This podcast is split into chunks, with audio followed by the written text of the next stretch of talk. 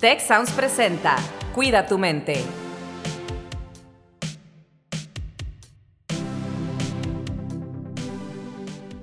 Hola, ¿qué tal? Me da mucho gusto darles la más cordial bienvenida a un episodio más de Cuida tu mente. Mi nombre es Carlos Ordóñez y me acompaña como de costumbre Rosalinda Ballesteros. ¿Cómo está Rose?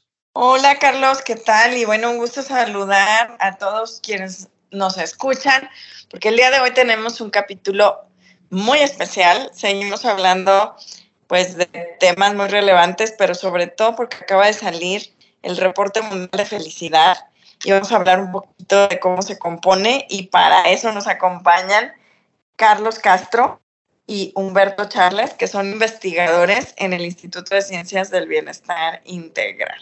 ¿Cómo están Carlos y Humberto? Buenas tardes, estamos muy bien, muchas gracias. Para elaborar un poco sobre este tema, bueno, el 20 de marzo es el Día Mundial de la Felicidad. Desde 2013 la Asamblea de Naciones Unidas lo decreta porque la felicidad es una aspiración de todos los seres humanos.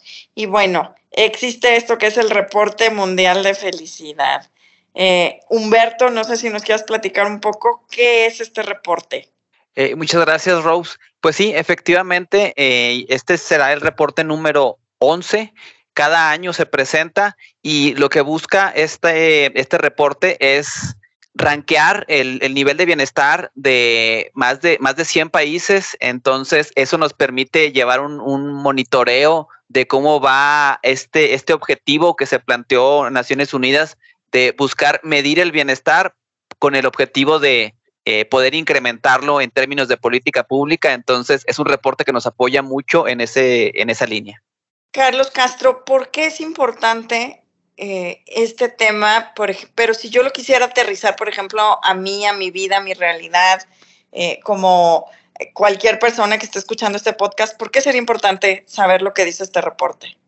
Pues fundamentalmente porque es un reporte que no está sustentado únicamente en una opinión eh, personal de, alguien en particular, sino que es más bien un conglomerado de lo que dice la gente en distintos países y mucho de las realidades sociales de donde se está preguntando, ¿no? Entonces, eh, pues de manera individual uno puede eh, recibir la misma pregunta que, se hace eh, en este índice y reflexionar a, partir de, de, también el entorno en el que uno se encuentra. ¿no? Eh, un, mexicano puede que tenga una percepción de que es la felicidad eh, virtualmente diferente a un australiano. ¿no? Entonces, pues creo que por eso es, es, bastante valioso, es bastante interesante que, que que se hagan estos ejercicios, ¿no?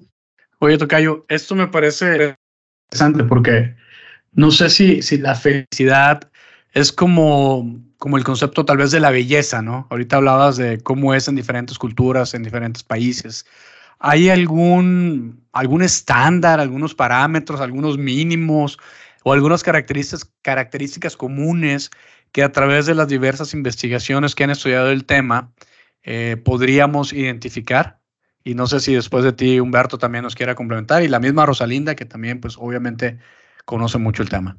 Sí, sí, de hecho creo que es muy relevante tu pregunta, Tocayo, este, porque justamente eh, el índice eh, eh, mide una dimensión que no es subjetiva para, para, cada persona, sino más bien pretende ser un indicador de cuestiones más o menos o relativamente universales, ¿no? Que pueden incluir la satisfacción con la vida eh, y que bueno, lo que puede variar es de individuo a individuo y de cultura a cultura, eh, el entorno, pero eso no quiere decir que no existan instrumentos de medida que sean universales, ¿no? un poquito es lo que sucede con, la mayoría de las variables eh, de carácter psicológico, ¿no? Eh, eh, que pues en realidad son comunes a, los seres humanos, ¿no? pueden variar en función del individuo al que se le pregunte y de la cultura a la que pertenece, pero todas las emociones asociadas a un constructo como la felicidad, eh, naturalmente son eh, muy similares en la mayoría de las culturas y de los seres humanos, ¿no? entonces ahí reside su valor, ¿no? En que es un índice universal más que un índice exclusivo de los norteamericanos o de los sudamericanos o de los europeos, ¿no? Eh, eh, creo que ahí reside el valor de este tipo de, ejercicios que se hacen anualmente, si me permiten participar, eh, a mí me parece muy interesante reflexionar sobre la pregunta concreta que hace este reporte, porque si bien INEGI tiene dos preguntas muy repetidas y muy habituales sobre, sobre el bienestar y la felicidad, una es del 1 al 10, ¿qué tan feliz eres? y la otra es del 1 al 10, qué tan satisfecho te sientes con tu vida. Y la del reporte es ligeramente diferente, pero es, es, es la misma desde, desde que se inició hace, hace 11 años y es la siguiente, es, es muy interesante, es, le preguntan a las personas, eh, imagina una escalera donde el, donde el escalón número 10 es la mejor vida posible para ti y el escalón número 0 es la peor vida posible para ti. Partiendo de esto, hoy en qué escalón te encuentras. Entonces es, sumamente interesante porque fuerza a las personas a una evaluación global de, sus, de la parte emocional, de la parte de satisfacción, de la parte de logros, que son eh, de los conceptos que más, que más se han estudiado en, en las ciencias de la, del bienestar y la felicidad, como la psicología positiva y otras ciencias que han abordado el tema. Entonces, permite a las personas hacer una evaluación eh, muy completa de, distintos aspectos valiosos para cada persona. Me parece que eso es sumamente interesante respecto de esta pregunta que, se elabora cada año. Muchas gracias. Yo creo que, Humberto, dices algo muy valioso porque, fíjate, si le preguntamos a nuestra audiencia, y, por supuesto que eh, si quieren a través de, no sé, de los medios que tenemos de, alcance a través del live o a través del instituto nos quieren mandar mensajes y contestarnos, maravilloso, pero ¿cuál es la diferencia entre qué tan feliz eres en el día a día, qué tan satisfecho estás con tu vida? Y esta pregunta de si lo planteas como una escalera en tu mejor vida posible, ¿dónde estás? Entonces, si, si los invitamos en este momento a hacer esa reflexión a la audiencia, ¿cuál sería la respuesta para cada una de esas preguntas, ¿no? Pero yo creo que otra cosa también muy valiosa del reporte es eh, el tema de eh, los puntos en común y las diferencias que encuentra. Por ejemplo, a partir de la pandemia, sabemos que ciertos comportamientos a favor de los demás, comportamientos prosociales, tienen un efecto protector de riesgos de salud mental. Y en este mundo que cada vez tiene más estresores y donde más personas empiezan a experimentar temas de ansiedad, el saber esto es muy importante, sí para temas de política pública, pero también, como te decía, para, para mi día a día, ¿verdad? Para mí esto, ¿por qué, es relevante? Eh, podemos ver tendencias también y preguntarnos cómo, por ejemplo, los países eh, de Europa del Norte siempre aparecen eh, hasta arriba en la tabla eh, de los países de América Latina, normalmente el primero en aparecer siempre es Costa Rica, el primero en aparecer del continente americano es Canadá. México ha estado bajando de lugar a lo largo de estos 11 años. Entonces también preguntarnos un poco, ahora es curioso porque ahorita mencionabas la medición en INEGI, nos escuchan a nosotros en distintos países de América Latina de habla hispana y obviamente ahí podemos no solamente hablar de México, sino de dónde está ubicado cada país. Eh, nos escuchan en Colombia, en República Dominicana, en, Chile, en Perú, digo, perdón si no menciono su país, pero hay un componente común latinoamericano que yo creo que también podríamos platicar un poquito sobre él, que incluso eh, le llamamos, o en alguno de los reportes anteriores le llamaron la paradoja latinoamericana. Y Humberto, tú trabajaste eh, en la construcción, por ejemplo, de las eh, preguntas que están en el cuestionario de bienestar del INEGI y conoces bien este otro cuestionario y además has trabajado con algunos de los investigadores, ¿no? Entonces, este tema de, de Latinoamérica en particular, cómo se observa en el cuestionario, en el reporte, sería interesante comentarlo un poco. Eh, sí, es sumamente interesante, eh, Rose. Eh, he tenido la oportunidad, como comentas, de, colaborar con, con, distintos investigadores, tenemos un, trabajo que, con el doctor Mariano Rojas, donde abordamos el tema de cómo el, estas protestas que hubo en Chile a finales del 2019, previo a la pandemia, se podían vincular con aspectos de bienestar subjetivo. Había, componentes de desigualdad, de distintos aspectos, y, también el bienestar subjetivo ah, podía explicar en, en distintas maneras eh, este tipo de movimientos sociales, que, es algo muy interesante en cuanto a, Latinoamérica y a, y a cómo nos, nos, manejamos como, como región, porque en realidad, pues sí somos muy semejantes, Colombia, Venezuela, Argentina, eh, Chile, Costa Rica, nosotros como mexicanos. Y, y sí, eh, en esta oportunidad, INEGI se basa en, en la guía que elaboró eh, la OCDE en el 2013 para medir el bienestar y considera tres aspectos eh, principales que es eh, el balance efectivo, que es lo que la mayoría podríamos pensar como la, felicidad, que es decir, sentir alegría en la cotidianidad, emociones positivas, etcétera. Ya se ha hablado de, estos temas en, este podcast en, situación, en, ocasiones anteriores. El primer tema, como dije, es el balance afectivo. El segundo tema es la satisfacción global con la vida y con distintos dominios, como pueden ser las relaciones personales, el trabajo, la salud, etcétera. Y finalmente, el, el propósito de vida y el sentido que le damos a nuestra vida. Eh, entonces, eh, es en esta línea que se da esta, esta paradoja latinoamericana que mencionas, porque nosotros como latinoamericanos tenemos muy presentes y le damos mucho peso a las, a las relaciones personales y es en parte gracias a, este componente relacional y de relaciones positivas, familiares, sociales, etcétera, que nos permite eh, subir en, en, los rankings a pesar de que nuestro Producto Interno Bruto per cápita de la mayoría de los países latinoamericanos no es pues tan elevado como Finlandia, Dinamarca, etcétera, ¿no? No es de país desarrollado todavía.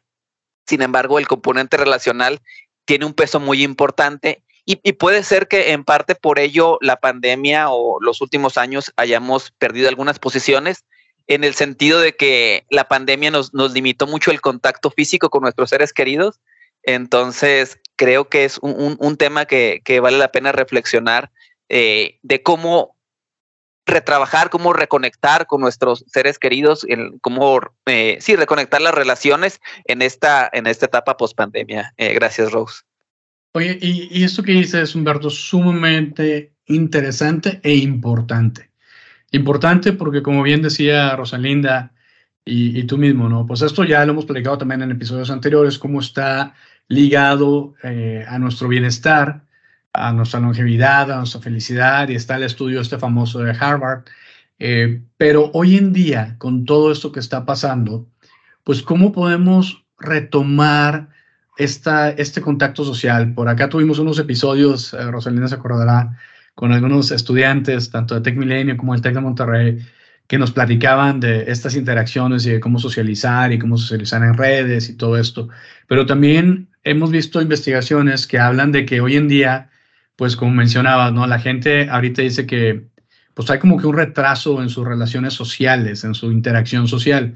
Y bueno, la pandemia pues fue dos años, ¿no? El confinamiento y todo, pero ¿qué ha pasado en los demás años, ¿no? Como que esto sí, la pandemia lo exacerbó, lo agravó, pero también qué nos ha faltado tal vez hacer, qué hemos cambiado en los últimos años que tal vez este, nos está impidiendo ahorita conectar con la gente. Hay una investigación muy interesante de la doctora Jane Twanger que habla sobre, si bien no podemos establecer una causalidad en este momento, sí, sí hay una correlación entre la aparición y la proliferación de los smartphones, por ahí en datos de Estados Unidos en 2011, 2012, es como que el parteaguas en el, que, en el momento en el que la mayoría de la gente tuvo ya smartphones.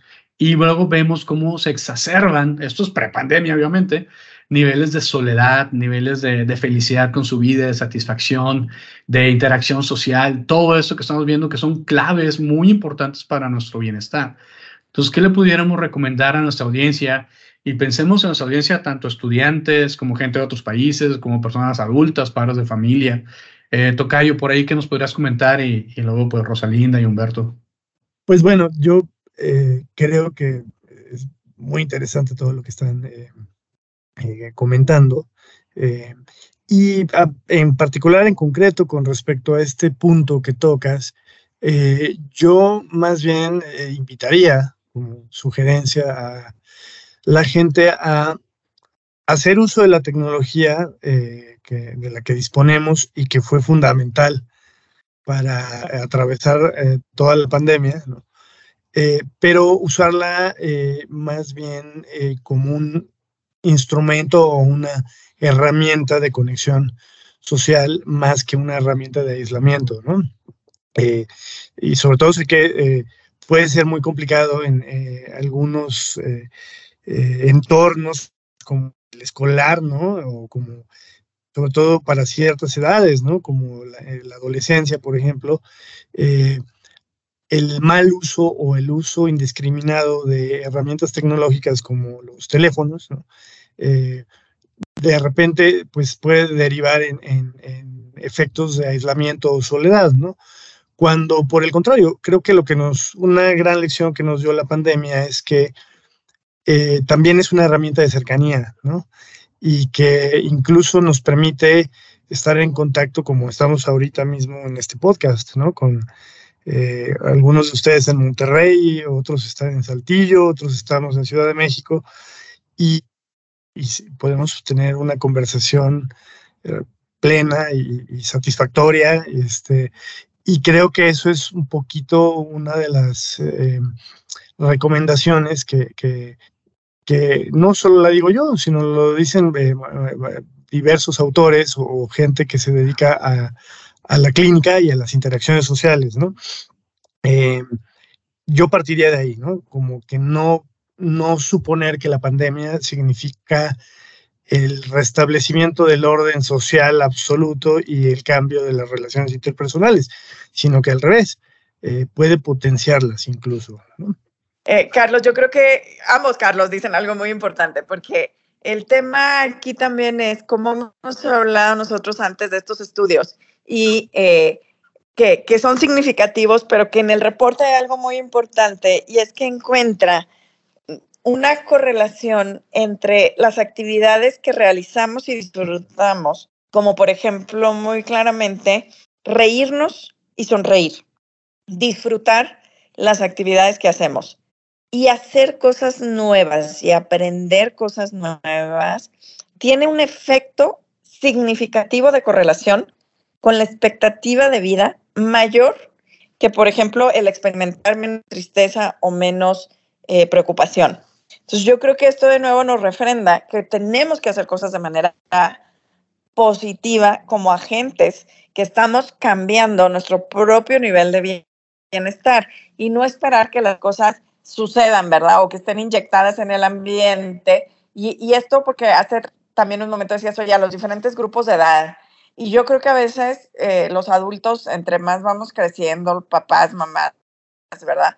Eh, vamos siendo críticos, voy a decir, de las cosas que nuestros hijos hacen, por ejemplo, respecto a la tecnología, pero no nos damos cuenta que nosotros tenemos los mismos patrones de consumo de tecnología y entonces, por ejemplo, ya todos preferimos mandar un mensaje de texto o un audio que hacer una llamada.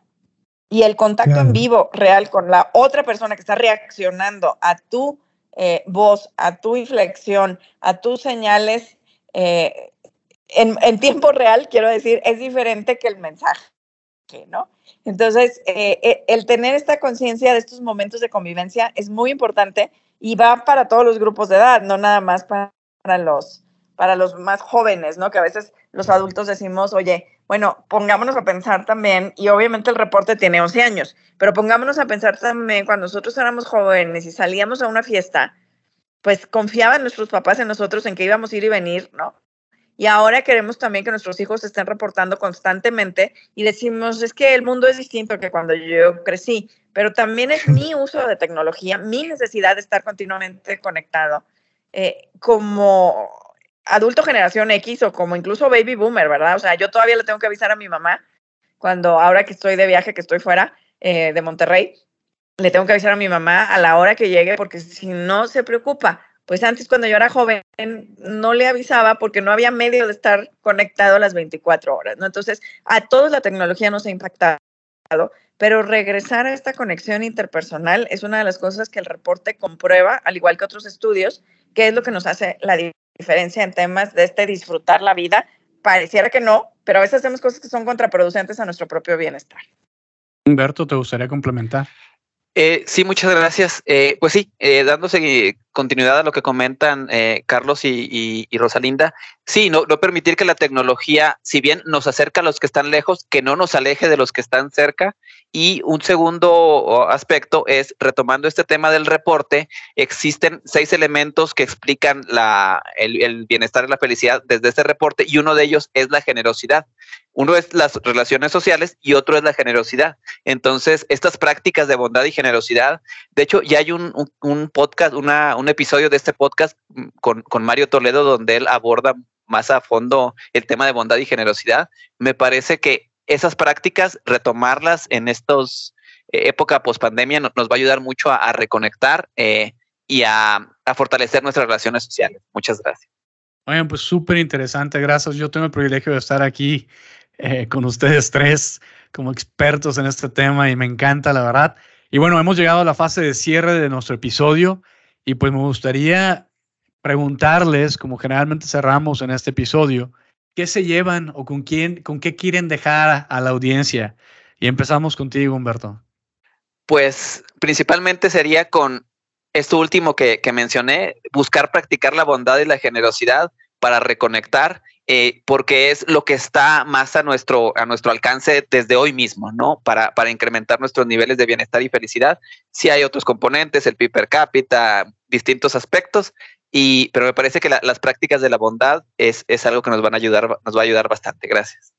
Muy bien, este, pues yo eh, continuando en la línea de lo que eh, menciona Humberto, estoy totalmente de acuerdo, ¿no? Lo, dicen también eh, eh, estudios como los de Tal Ben Shahar, ¿no? Que de repente expone que la gente experimenta mucho mayor bienestar cuando brinda cosas o cuando es generosa que cuando obtiene cosas, ¿no? Por ejemplo, ¿no? Como, como comprar cosas que pueden ser satisfactorias, pues no, no reporta el mismo nivel de bienestar que, brindar a los demás, ¿no? Y me viene a la mente una carta que leí hace poquito, y se las comparto rápido, que eh, el hijo de, este, de, Jodorowsky, Adán, Adán Jodorowsky, le escribe a su padre y eh, finaliza la carta, si la quieren buscar está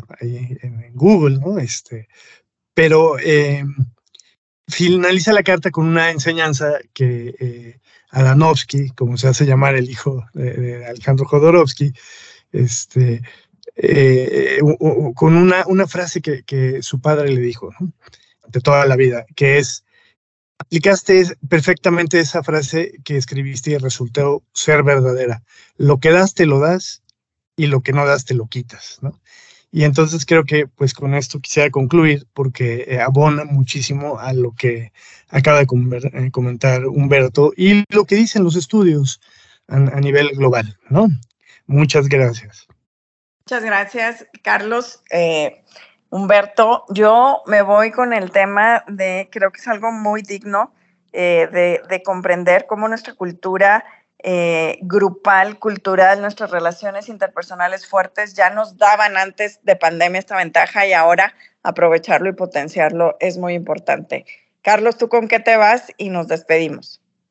Pues con mucho agradecimiento por tenerlas aquí, por lo que nos comparten. Y la verdad es que a mí me encanta todo eso que he mencionado la generosidad. Creo que me voy con, si lo resumo, es en romper la indiferencia, salir de, de nuestro ensimismamiento, cultivar y invertir en nuestras relaciones sociales significativas. Y me, me, acordé mucho del video este que seguramente muchas personas han visto que circuló en redes de, de, esta persona que va en un metro y que está viendo algo en su celular y que se empieza a reír y que se empieza a carcajear y que empieza a contagiar a toda la gente que está ahí en el, en el mismo tren, en el mismo vagón, ¿no? Entonces, nada más de recordarlo me pongo feliz, ya lo habíamos mencionado en algún otro episodio, y creo que vale la pena recordar estos momentos, reírnos, compartir y cultivar nuestro bienestar. Así que muchísimas gracias, Humberto, Carlos, Rosalinda. Y pues a nuestra audiencia, gracias por acompañarnos y les esperamos en un próximo episodio de Cuida tu mente. Si quieres conocer más sobre cómo cuidar tu salud, te invitamos a escuchar Hola de Salud. La prevención hoy es parte del tratamiento. El podcast en el que nuestros expertos te darán consejos para vivir de manera sana, equilibrada y feliz. Felicidad, ese sería un objetivo último. Escúchalo en Spotify, Apple Podcast y Google Podcast. Gracias por escuchar un episodio más de Cuida tu mente. Productor ejecutivo de Tech Sounds, Miguel Mejía. Asistente de producción, María Monroy. Productor de Cuida tu Mente, Carolina Montes. Diseño, Daniela Solís, Lisette Rodarte y Pilar Ortega. Postproducción, Max Pérez, Marcelo Segura y Sergio Chávez. Los invitamos a escuchar el siguiente episodio de Cuida tu Mente y el resto de los programas de Tech Sounds en Spotify, Apple Podcast, Google Podcast y tech.mx slash tech-sounds.